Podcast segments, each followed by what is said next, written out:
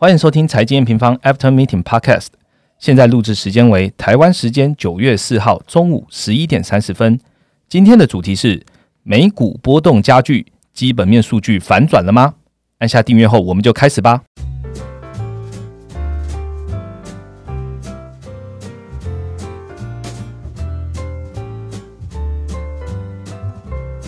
Hello，我是财经平方的 Roger。嗯，今天录制的时间是九月四号了。那但是九月三号发生了一点点小小的呃股市上的一些讯息，就是九月三号美国股市 S M P 啊，不管就是这些指数，迎来了一个一个月内比较大的一个跌幅哈，大概 S M P 是跌了三点五 percent。那但是其实我们细把时间拉长一点来看，对近期的股市状况来说，其实只是一个不是很大幅的一个震荡啦，因为整个从七月以来 S M P 其实也涨了四百多点嘛，那。我们研究员到底针对这一次的跌幅是怎么看呢？所以我们就请到我们研究员 Ryan 来跟我们说明哦。Hello，大家好，我是 Ryan。好，Ryan，那个前几天我跟你讲一个故事，有一个呃在研究所很敬重的一个学长，然后他就丢我。然后这这个是在九月三号以前，然后他就说，哎，他看了我们家那个呃芝加哥选择权的那个未平仓比率，他说，哎，历史新低耶，零点六九 percent。然后哎，跟大家说明一下，这个比例其实就是跟 S M P 的那个指数是反向的，代表越低代表它就是呃投资者过度乐观这样子。那这这他告诉我这个故事之后，我就两个发现，第一个是哎。我以前敬重的这个大学长，竟然也有在看 M 平方的数据，然后他竟然丢这个数据的连接给我。那第二个是，用户真的为自己的投资负责，对啊，没错，那个就是有点像台股的那个 book ratio 嘛，对对，其实 book ratio 的意思，对对对。所以他为自己的投资负责啦，他看到自己的现象，然后丢给我说：“哎，你们是不是也这样看？”他其实回过来到我们身上，我们其实，在很早之前就有开始在投告诉投资用户，就说可能即将会看到什么样的风险。那 Ryan，你可以跟大家说明一下。对啊，其实没错，就是像现在我们呃刚发了一个月报嘛，那有看我们月报的听众应该都会知道，就是我们这一次月报的主轴啊，就是一直围绕在呃四个字，叫做板块轮动。对，那就是可能是一些低基期啊，或一些原物料上，有那那尤其就是从我们就是我们这波最看好的台湾啊，还有美国，嗯，就是来看的话，就是从总金的长线角度看，这边是复苏已经到了一个程度，嗯，然后它会开始做一些。放缓的修正，那行情自然也会在这边做一个，就是因为呃之前都是数据都是优于预期、优于预期、优于预期，对，那现在就会开始出现一点放缓，那所以我们就在这一次，其实就是八月底九月初的月报就已经有开始提醒，就是主流的科技板涨多之后啊，我们就开始看一些，哎，货币政策资金面有没有改变，财政政策的资源有没有改变，那甚至像我们一些看的呃美国的 ISN 的数呃那个数据，数据。或是台湾的。那个进进口的数呃出口的数据，就是这些部分有没有一些迹象有转向？嗯，那如果没有的话，那可能这个长线不会变。然后呢，这里面的细项如果是在强一些，就是科技完之后，呃，有一些传产类别的变强，或是能源类别的变强，嗯，那这边可能就会有个资金的板块轮动的可能性。好，呃，Ryan 其实已经透露了蛮多内容在我们的前。前面这个前言里面了，那我们就直接进入主题吧。好，我们马上进入第一个主题。那第第一个主题，其实我们刚刚前言已经带到了啊，就是嗯，九月三号有有一个比较大的跌幅。那其实我们在隔天，也就是录影的录音的今天，那也迅速出了一个研究员短评，然后 Ryan 也写了一些看法。那我就想替听众朋友问：我们现在看到这样的一个现象，股市的现象，其实基本面的数据它发现了什么问题？有什么隐忧吗？那 Ryan 你怎么你怎么看？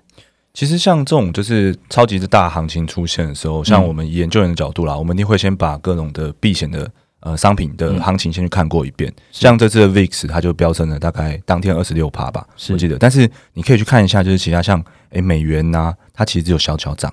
那美债它就是一个收了一个上影线，所以你把这些就是避险类型的看过一遍后，你就会发现其实市场恐慌程度虽然 VIX 很高啦，但是。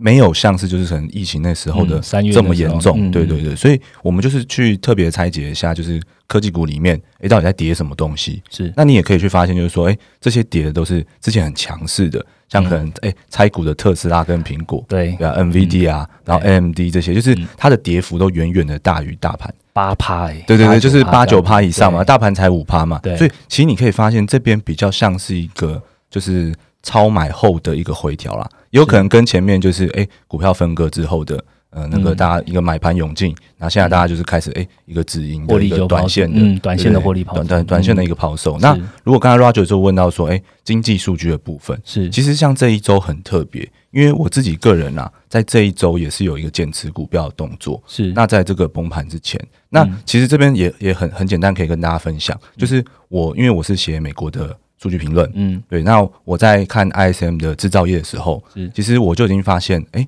这次 ISM 虽然说连续三个月都是哎、不断的在扩张嘛，是。连续三个月扩张，嗯。但是你去看它新订单的那个成分，新订单的成分里面，它里面会有一个企业的投票，那、嗯。这个新订单呢，虽然它还是在增加，但它的增加的来就来源呐、嗯。主要是来自于说，就是哎、呃一些就是原本看不好的产业，嗯。它从它看不好，在这个月它转成了持平，嗯，那这就让这个新订单有有所增长。嗯。但是原本很强，就是觉得说新订单还会再增长的行业，像是他们里面有个叫计算机跟电子产品的行业，那本来就已经到蛮高的。了，就是它本来就到很高，是。那它反而是有就是从哎、觉得下个月还会再增加的状况，改回持平的，是。只是因为在这个月里面，就是从原本认为会降低的，改成持平的变得比较多，是。所以才带动这个 ISM 的嗯上扬比较多，就新订单的部分。所以其实你从这边就可以看到，就是第一个就是一个是可能板块要开始轮动，是那第二个就是现在的复苏的程度，就复苏的速度的确开始放缓了。嗯，对嗯，哎、我听到市场上也有讲说，这一次的这一次的跌幅，其实跟呃 Fed 的一些官员的谈话也有关系。Ryan，你有发现到他们谈话的内容吗？哦，对啊，其实像这一周，其实还蛮多的官员，费德官员都讲话，像是。呃 b r e n n a 嘛，啊对。Evans 还有 Bostic。那我觉得啦，就是如果以我自己在观察这几个官员讲话的话，嗯，最令我意外的就是，其实大跌那一天的呃美股在开盘前的时候，是。就是 Bostic 就是一个大哥派的委员，他有接受采访，是。接受那个大呃呃，Wall Street Journal 的对对对对对，接受嗯他们的采访。那他在接受采访的时候，就是有被问，呃，被他们的记者问到一个问题，就是说，嗯哎、对于这一次啊，就是费的大规模救市，会不会造成就是金融市场的泡沫？这应该是绝大部分媒体的问题了吧？对对，这就是大家都想要问的问题嘛。嗯那 Bostic 在这边就有提到一个，就是说这一次的救市，他们有一点点是像是不得不救，因为在这一次的疫情下，贫富的差距就是，哎，低收入者受到了重创，但是有钱人他可能，哎，他有股票部位，是他可能，哎。好像他可能还财富还长掉了对对对对可能还没事，是对，所以他们在这这边是不得不救，但是他们也一直在持续追踪说金融资产的估值到底会不会过高？因为如果说好，它真的因为过高泡沫掉了，那原本很惨的就不用讲，它本来就很惨。嗯那这些原本有被救到的人，他是不是可能哎、他的财富效应也就突然就都没有了？对，是对所以他们非常的重视这件事情。那嗯我觉得他讲出这个话的时候，也会让市场就是哎、突然就是吓到了。对，有点对歌转音的感觉。对对，但但是这嗯个、这个我觉得就是有点像是，嗯，他自己有讲，这是现在还在不得不救的状况，对，所以那只是他一个个人的观点。只要嗯股市没有到一个真的很过、很过热、很过热，我觉得他们不太可能不会有动作。么调整。嗯。对，但是我觉得这都是一个 trigger 嘛，因为事情发生在一起的时候，它的危机就可能会被放大，短线上就会被放大。嗯嗯，好，那接下来呃，美股这几天的、呃、可能在波动上面可能会比较大一点，所以 Amy 方也会持续的发布一些短评跟快报，然后让我们的用户听众一起来了解目前我们的解读跟判断。那我想多问一个问题哦，就是说，其实我们在呃八月的时候有跟有发出一篇报告，我们去说呃科技类股是本波就是支撑股市行情的一个支撑重点。那但是没错嘛，昨天呃九月三号看起来就是回档最凶的其实是科技股。那尤其是你刚刚讲的 Tesla、苹果这些这些，我们看法有变吗？科技股还是可以继续投资吗？那如果剧股市持续的这样子这么剧烈的波动，那我们该投资哪一些类股？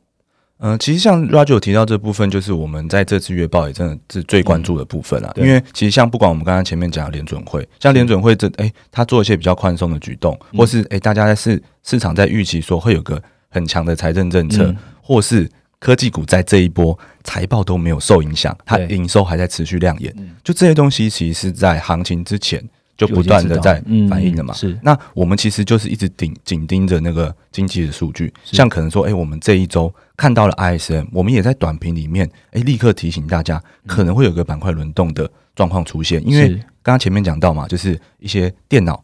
然后呢，嗯。计算呃电脑计算机还有电子产品，嗯。它的新订单的增长幅度开始放缓。是。那只要看到这种情况的时候，哎，这些出现一个回调，因为它涨很多了，是。出现一个回调，其实是一个蛮合理的状况因为不可能永远一直涨嘛，是这是。短线上，我觉得这没有没有办法避免。对但是我们其实在这次月报也有讲到，就从经济数据上来看，现在只是呃复苏的速度去放缓放缓了，对，那我们关注到的是说，哎、现在有些很低的库存，客户库存非常的低。是那这个部分的话，可能集中在零售行业。对那只要疫情如果能真个就是继续的缓解的话，嗯除了科技以外，其他行业也会复苏的。对对，所以可能像我们就在这月报，哎、能源或是一些低机器的零售，零售嗯还有甚至我们这最近最近的那个主题式的文章嘛，嗯房地产，就这嗯些其实都是会能够回温的。其实这我们算是提醒了，应该有差不多一个月了啦。是对不对？算是差不多一个月。那只是是说说这个长线的趋势上，科技股其实还是值得拥有的啦。是因为它它它其实还没有中断掉，它还没有进入说，哎、可能说，哎、投资产能过剩，嗯库存过高报不好，对，或财报不好，嗯就其实它还没有这种现象，就是是它现在有点像是放缓后的行情震荡 OK。那总结一下 Ryan 讲的，其实呃这一波的就是股市的震荡，其实最伤的是科技股，因为就是跌幅比较高。可是其实我们看用 M 平方的观点来看，科技股这些类股，他们只是在复苏的成长的速度有点放缓，并不是说他们没有在复苏，反而要回来看原本基期比较低、数字比较不好看的零售、能源，或是我们现在主题式的房地产这些这些商品，他们可能成付出的幅度会比科技股来的高，那也有可能就是造成这样股市开始类股会开始有轮动的这样的一个状况。对对，然后补充补充一点啦，其实像以我们这种 n 平方就是看总金的角度，嗯，现在就是我们已经把能预期的都已经先行情都已经预期完了，是所以我们接下来就是回头看一些经济数据。我们接下来就是看说，诶，就业好不好？嗯那零售好不好？因为零售如果好，它库存就可以继续低，那科技股他们的产品就可以继续卖嘛，是这样子的感觉。嗯，对，好，谢谢 Ryan 的补充。那这就是我们第一个主题喽。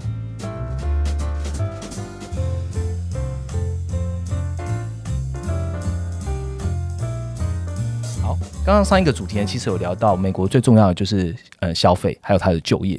那 M 平方其实关注很久了，就是不管是呃每一周的申请失业救济金，跟这一周其实还有 ADP 的小非农公布。那 Ryan，我们来聊聊美国就业吧，你的看法是什么？就美国就业市场真的就是我们 N 平方一直最关心的呃最关注的一个长线的经济数据嘛。那就是因为我们今天录制时间的关系，就是九月四号，它晚上才会公布就是八月的非农还有失业率。是所以我们就分享一下，就是在这个非农之前，就是我们对于美国就业一些观察的方式。是就是平常大家当然比较熟悉，就是诶非农啊，像刚刚还有 Roger 讲的 ADP 小非农，这些都是月数据。是那这个用来掌握就是长线的趋势，其实是没有问题的。嗯就是它它因为它是频率比较长嘛，所以它可以看比较远这样子。嗯嗯那但是在今年就是肺炎疫情冲击下，就是其实应该很多的用户都有发现，我们把就业数据的焦点就转向。初领还有呃连续的申请的失业救济金的部分，因为这是周数据的，我们可以比较及时的去观察哎、。我这边也可以稍微补充一下，就是有关注 N 平方网站的朋友应该有发现，就是我们网站最近多了很多所谓的高频数据或另类数据。那为什么呢？其实我们希望用这个频率更高，而且是更多面向的方式来领先掌握一些可能即将发生的一笔月统计的这样的一个经济数据。譬如说，刚刚 Ryan 讲到的每周的失业申请救济金，我周频率来看，那就会领先到譬如说我们即将要发生的非农啊，或者 ADP 小非农。那我们在房地产，我们也用了一个叫 Zillow，美国这 Zillow 是美国北美最大的房屋资讯平台，这个房价指数、房屋价格指数来看，就是来看接下来即将领先一个月哦，这会发生的 S M P 全国房价指数。比它还来得更早，对所以这是我们 M 平方现在做业，有兴趣的朋友可以多回来 M 平方的官网来看一下我们这些另类更高频的数据。好，那你可以继续了。对，没有啦，因为 Roger 讲的这个周数据真的是非常重要。像嗯其实像就业这边，他们是很早就有这些周数据，就初领跟连续的部分。那其实在这次疫情之后啊，嗯就是像连续的部分，就是连续其实就是指的说，现在就是在正在领失业救济金的人数，那它最高期到两千四百多万。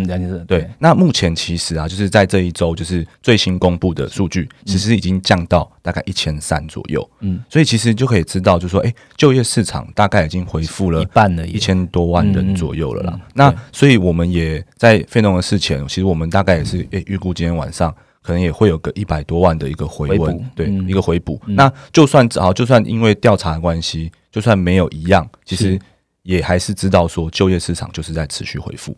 嗯，对，嗯，那这个持续回复的部分，我们现在是要提醒大家说，大家也可以看到，因为现在一开始回复都是一线的那些旅游、呃零售或一线的服务业啦，嗯是是是。因为现在疫情放缓，然后有些商店可以重新开张，对。所以他大量照顾这些人回来，嗯，但是他能不能够持续的，一样需求照顾这么多的人，对对对第一线的对对就是嗯一线服务业如果满了，那开始来你就要哎、学校有没有开张？对对对，或是一些哎、科技的他们一些远端工作对，有没有回回来？对，对，或是一些可嗯能在家的工作能不能够回、重新回到办公室？嗯对，嗯就是这个部分是比较常见的事情。那我们可以预期到这个东西是会放缓的，嗯不可能像一开始一样恢复这么快。嗯那这个东西的话，我们就是埋一个伏笔，然后我们可能会在后面用经济数据再继续讲解它。好，那我多问一下，失业申请救济金是一个，但是我们知道 ISN 的制造业跟服务业里面也有一个雇佣指数。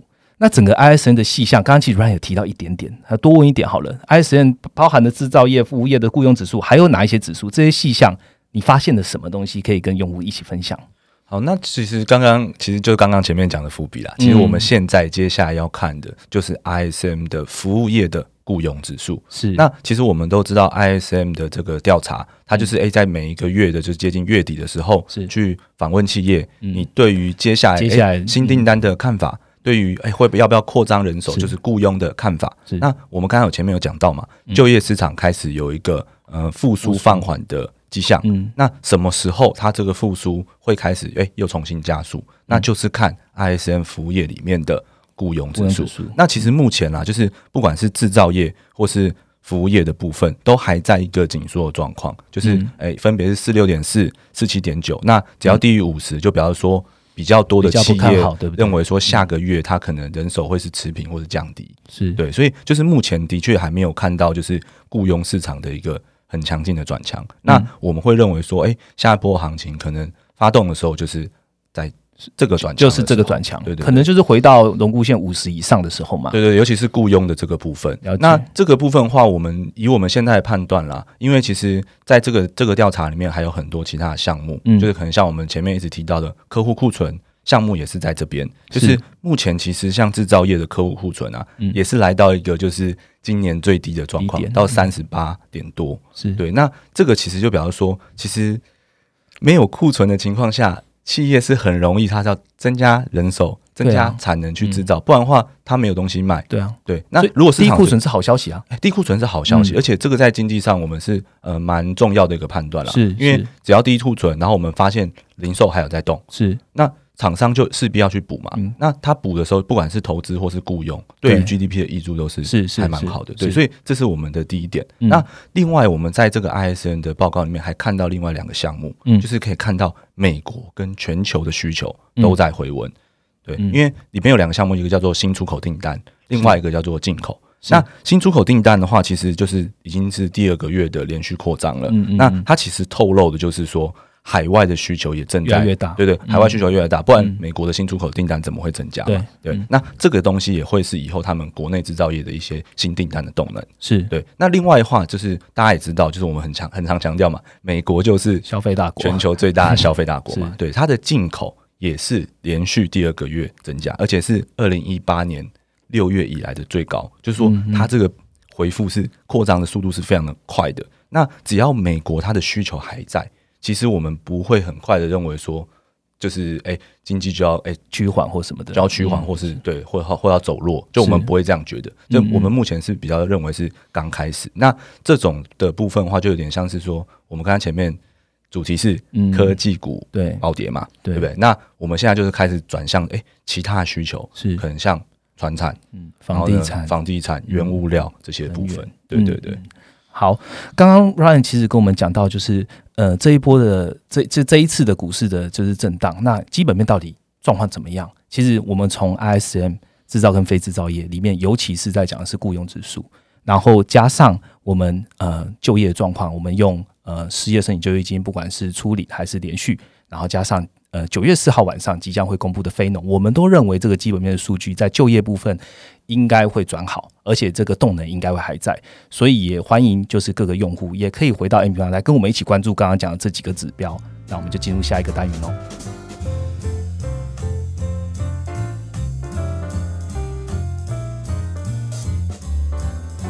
好，刚刚前面的主题呢，我们讲完了目前股市的状况，然后基本面其实呃不至于太差，然后我们也讲了，最主要还是要看美国的就业，然后也跟大家讲了一下目前的就业的状况。其实还是要来看看政府到底给不给力，对不对？那我们就来看看呃财政政策、货币政策。那其实我们在八月底的时候，大家都知道嘛，就是因为就是央行年会的时候，呃。鲍威尔讲了，就是新货币政策框架。那其实我们也早在七月的时候就开始提醒用户说，哎，其实这个在学术界已经很久喽。我们他们只是在找一个好的 timing，然后去让它实施。那果真在八月底实施了。那呃，不懂的人就麻烦就回到我们的呃官网上来跟我们看。那我想要特别请让你再跟我们解释一下哈，定义的部门就不用说新货币政策框架是是什么东西。我们来提醒一下，平均通膨目标这个两 percent，政府啊，应该说联总会他们图的是什么？为什么要这么做？好，那其实这个部分的话，就像刚刚 Roger 讲的，这个新货币政策框架，我们是 M 平方大概在去年年底的时候就已经在提这件事情，因为那时候联准会就已经开启一连串的学术的听证会，对对对，所以我们是从那时候就开始追踪，那我们也制作了就是。三大央行的影音课程，是是，对对，所以其实就我们细节名词的部分，我们就不讲太多。嗯，我直接就是回应 Roger 这个平均通膨的目标是跟它的目的是什么？嗯，对。那其实我们一直都知道，联准会它的通膨的长期目标是定在 PCE 的两趴嘛，对，就两 percent。那现在这个平均通膨目标啊，它是指说就是联准会它可以指定一个一段时间，那在这个时间内，它要求它两趴。那这这两个差别在哪？大家有想说，哎，有哎，对啊，不是不是一模一样吗？对对，就因为其实，在过去虽然一直定两趴，但你去看美国的 PC 跟它的 CPI，其实从来没有从来都没有两趴过的原因，就是因为我哎，我跟市场讲两趴的时候，其实市场就觉得说，哎，到两趴后，联准会是不是就要宽松去？一定会有政策。对对对，所以变成说，反而一直到不了那个两趴。对，等于是市场预期心理让它到不了两趴。对对对，变变成说完全没办法到两趴。那现在联准会他就是意识到这件事情，那他就觉得说，那我就要开放，就是说我指定一段时间，这段时间可以超过，是那用这个超过的部分去弥补过去没有到的部分。那在这个平均的一段时间内。达到一个真正的两趴，就是等于说解放市市场的预期啦，让市场不会再像过去一样，觉得说一一到两趴联准会就要就要紧缩了，就要紧缩了，对对，这是一个简单的这个解释啊。那我也可以这边跟大家补充一下，到底为什么要有一个通膨目标？是，然后呢，他们的现在的目的是什么？嗯，其实有一个通膨的目标的原因啦，其实这个要回回回溯到就是 Bernanke 那个时代，是他们认为说啊，就是说如果让民众让企业都有个两趴通膨的预期的一个概念的话，他手上的钱他就会去消费，他手上的钱就会去投资，因为他知道会有一个通膨的状况，对他知道会有个长就会会有个长期两 percent 的通膨。那这个这个能够在联总会能够帮助什么？就是说，他如果碰到一个衰退时期的时候，大家知道衰退时期碰到状况就是紧缩嘛，通货紧缩嘛。那如果你留个两趴，那就有个余裕嘛。如果发生经济一个衰退，这个 cycle，因为我们都知道经济的 cycle 是。会持续发生的，是你永远避免不了。你可以延长它，但是你避免不了。所以你要有一个两趴的余裕，去让它在塞，就是这个 cycle 进入衰退的时候，它可以说：“哎，两趴掉到个接近零趴，不要摔进负的嘛。”那联准会它就比较好去救。对，所以这是有一个这个目的在的。所以他现在推这个平均就是通膨的目标，其实它的第一个主要目的就是支持经济继续复苏。因为我不知道大家有没有印象，疫情爆发的时候，那时候大家都在喊嘛啊。美国要进入那个通货紧缩啊，是啊，停滞性通膨，对对，停滞性通膨时代，就是啊，经济要快速，要进入一九三一年嘛，这样的都在讲这种时候。对，那其实联准会他当然也知道这件事情，所以他现在把这个通膨去做了开放，就是让让民众去想说，哎，你的钱会变薄，哎，股市在涨，哎，不不，哎，这个多多讲对 对，刺激消费，钱会对对刺激消费，对对，然后呢？那个企业他会哎觉得说，我应该要在这时候去做资本财投资，是，要不然的话之后可能会投不起这样子，嗯，这种感觉，这是第一个目的。那另外第二个目的的话，其实就是因为现在疫情，虽然有一些疫苗的一些哎先行者已经先出现了啦。是是但是其实能不能最终能不能够让这个疫情就是变成一般化，或是经济跟这个共存，还是有不确定性在。是，所以他推这个的目的就是变成说，告诉你说，疫情这个不确定性不确定性还在，嗯那我的宽松还要延续。是那还要延续的状况就是，诶，平均通膨目标我们讲说要一段时间，是，所以他可能就在这一段时间内会继续延续，就是主要就这两个目的。哎，我替用户问个问题：所谓的一段时间，它有明确的定义吗？其实，在这一次年会啊，它其实是跟、跟大家讲说，这是一个 flexible，就是这是一个弹性的就是他想要，也不能说他想要怎么做就怎么做。其实但但是实际上是这样。那但但之前在学术的讨论的时候，其实是说他会给一个一段的时间，是就是他可能会给一个五年。像因为我会讲五年的原因，是因为其实他这个货币政策框架五年改一次，嗯所以其实五年是一个关键的时间点。那嗯像我们研究员在看美国通膨的时候，嗯五年的预期通膨也是比较重要的。就是跟这个是有关的。所以原本市场是预期说可能会给一个像个五年的这种时间点明确的，时间，对对，会给嗯一个明确时间点，因为你这样才能大概知道通膨要上到多少嘛。嗯对，就是原本觉得是这样，但是目前看起来是可能会短期内不会这样选择。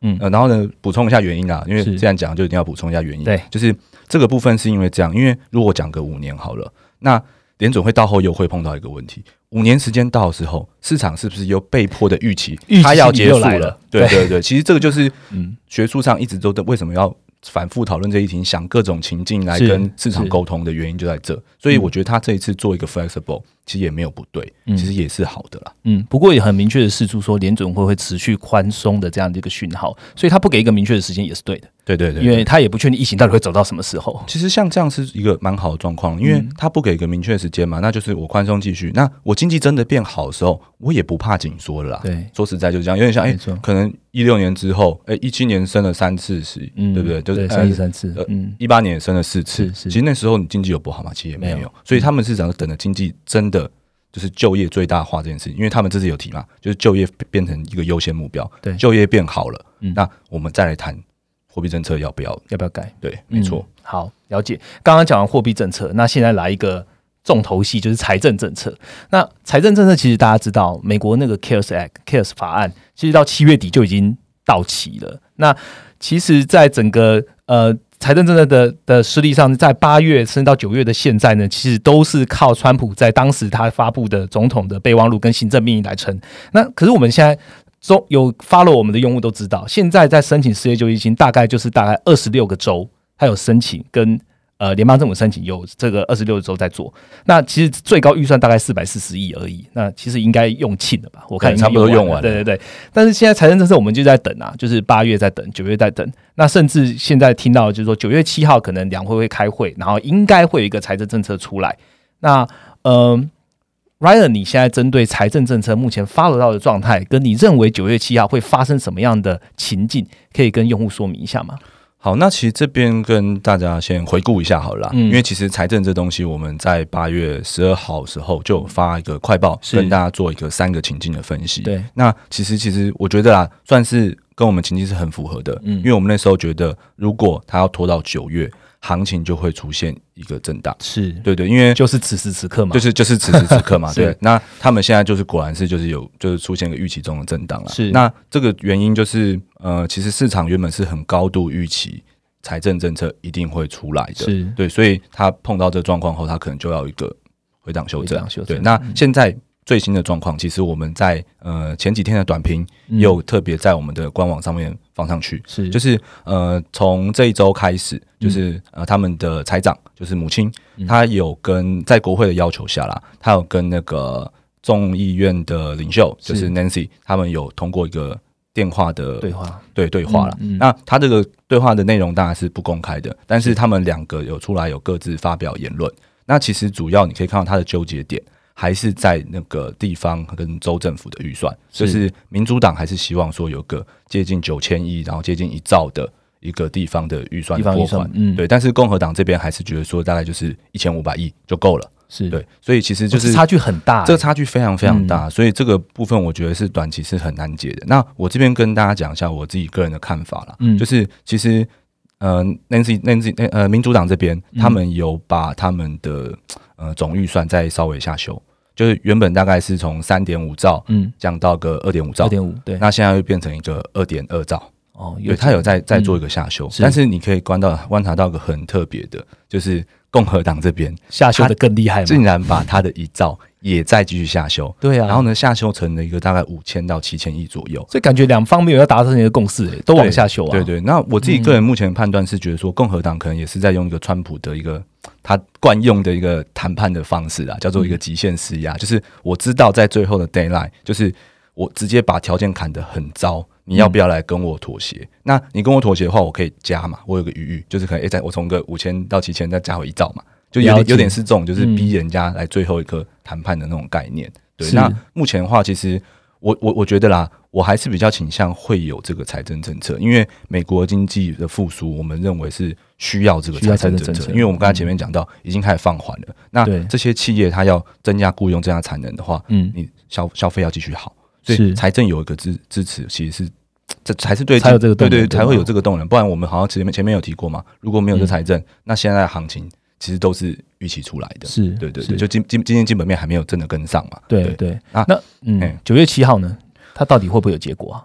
九月七号，我们认为就是像这种用这种极限施压的方式，它短期一周内可能不会太容易有快对不对那这个东西就是 M 平方，我们这边也会持续 follow。那就是大家如果就是呃想要很及时的知道，你可以回到我们官网去看我们的短片的解说。那嗯我们认为啦，就是假如说好像股市现在哎、就是跌了一个五趴的科技股，科技股跌五趴，那如果哎、你再跌一根，其实一定会出来的啦。嗯这个这个是很很很现实的事情，因为现在其实政府也怕的就是不确定性。是那如果这个财富效应真的往下修的话，政府嗯真的会怕。所以我觉得我们还是认为这个是高几率出来的。嗯那讲一下那个情境的部分，是就是其实共和党这个五千到七千亿的，他砍掉那个现金支票的部分。那我们一直讲这个现金支票的部分是储蓄率，我们是直认为是储蓄真的很是很重要的一个东西，因为那等于说它未来的消费动能了，所以我们是建议大家去观察说他们最后谈出来这个方案到底有没有包这一块，是有的话